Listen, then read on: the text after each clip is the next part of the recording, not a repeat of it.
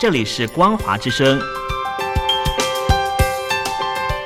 听众朋友，从现在开始，请您一起来关心最近发生的新闻事件。欢迎收听《光华随身听》。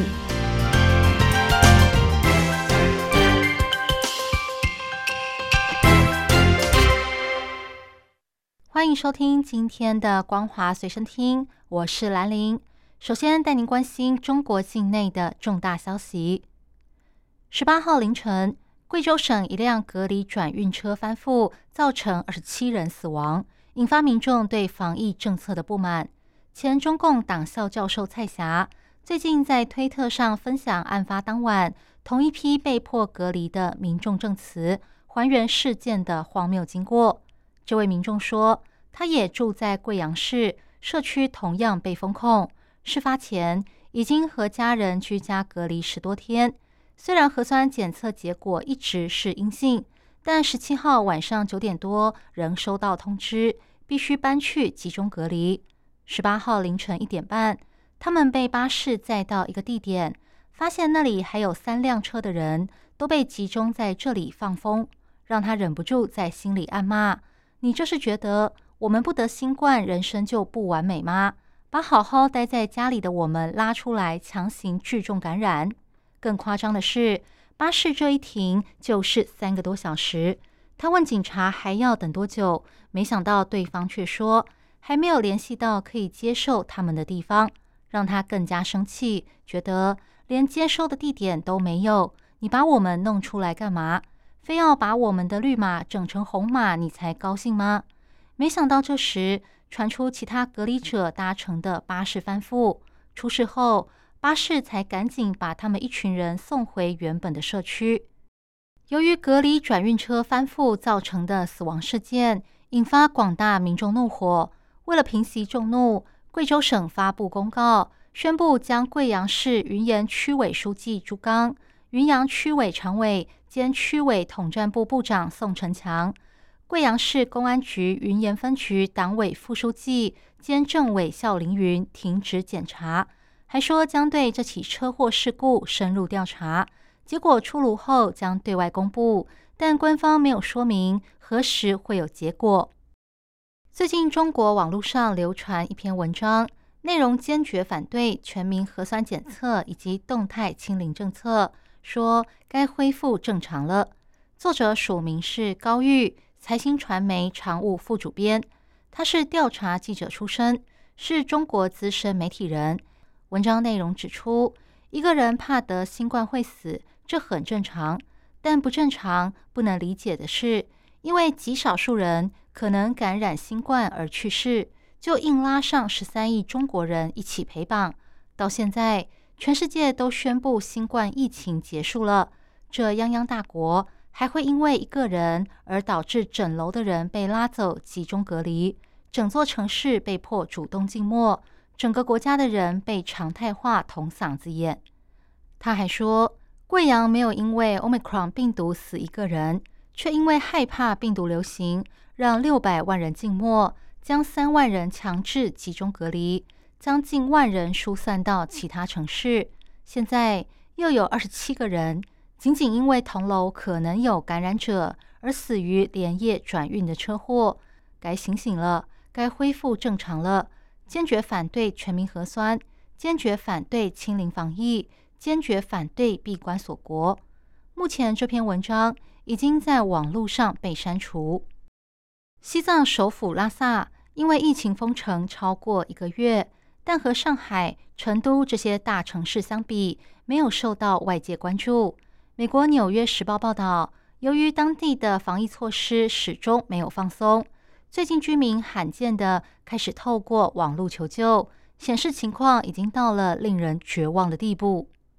流亡藏人组织西藏行动中心说，最近当地人的讯息开始像潮水一样涌来，数量之多令人震惊。许多人说，风控措施让他们无法出去工作、付房租，还有人在车子里住了一个月。有一名叫做温燕的女子说。她和男友以及四名室友明明病毒检测是阳性，也被集中隔离。隔离中心还是一座尚未完工的公寓大楼，那里没有东西吃。他们向工作人员索取食物，结果被殴打。他在微博上写下这些事情，结果隔天官员要他删文删照片，但他拒绝了。他说：“如果这些内容消失，就没人会关心了。我不会删的，因为这些事情都是真的。”距离中共召开二十大剩不到一个月，高龄一百零五岁，曾经提拔中共前总书记胡锦涛的中共元老宋平，最近透过视讯在公开场合露面。并说出“改革开放是中国发展必经之路”这句话，受到外界的关注，引发诸多联想。一开始，中国官方媒体并没有报道，主要透过微信等管道在中国网络上流传，之后才登上各大网站，然后有媒体报道，现在已经进一步流传到海外的中文社交平台以及媒体，引起全球华人关注。部分人士认为。中共当局的执政路线似乎越来越保守，甚至有重新闭关锁国的倾向，违背过去四十年来的改革开放。因此，宋平的说法被认为是中共元老们借此发声，表达应该坚持改革开放的态度。美国总统拜登接受媒体专访时表示，如果台海发生前所未有的攻击，将出兵协防台湾。并重申美国的一中政策，强调台湾对于独立做出自己的判断。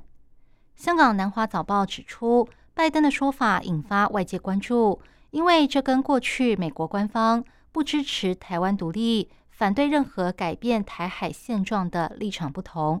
北京军事专家周成明认为，拜登的说法凸显台海紧张局势升高。白宫希望维持与北京领导人的沟通管道，了解北京当局的底线在哪里。中国空军军事专家傅前哨说，拜登的说法代表美国对台湾的战略模糊政策转向战略清晰。他还提到，美国国会跨党派议员推动的台湾政策法案，显示美军似乎正在调整战略，借由政策阻止共军进犯台湾。新加坡电商平台虾皮近年亏损严重，虾皮中国本周临时召开全员大会，宣布调整团队以及裁员消息。这场会议只开了短短七分钟，许多员工下午就收拾东西走人。不过，这已经不是近期大举裁员的第一家知名企业。上个礼拜就有媒体报道，消息人士透露。北京环球影城因为严格的防疫政策导致业绩不佳，到今年八月底为止，已经裁掉了约四分之一的员工。另外，阿里巴巴集团八月公布新一季财报，显示今年光是上半年已经裁掉了一万三千多名员工。接下来带您关心国际间的重要大事：俄乌战争仍然在如火如荼的进行中。在乌克兰南部的赫尔松地区，占领当地的俄罗斯官员萨尔多宣布，将在九月二十三到二十七号举办是否要并入俄罗斯的公投。他说：“我确信整个赫尔松地区并入俄罗斯联邦将确保我们的领土安全，并重塑历史正义。”另外，乌克兰东部的顿内茨克人民共和国和卢甘斯克人民共和国也宣布。将在同一时间举办入俄公投。对此，乌克兰则回应，公投威胁是天真的勒索，显示俄国感到惊恐。乌克兰总统幕僚长叶尔马克说，乌克兰将解决俄罗斯问题，这种威胁只能用武力来破除。外国媒体分析，公投是为俄罗斯并吞乌克兰更多土地铺路，也是对西方国家的直白挑战。一旦俄国正式兼并乌克兰的大片土地，势必会激起美国以及欧洲盟国展开直接的军事对抗。而俄国是世界最大的核武强权，这可能会严重激化战事。以上新闻由兰陵为您编辑播报，感谢您收听今天的光华随身听，我们下次见。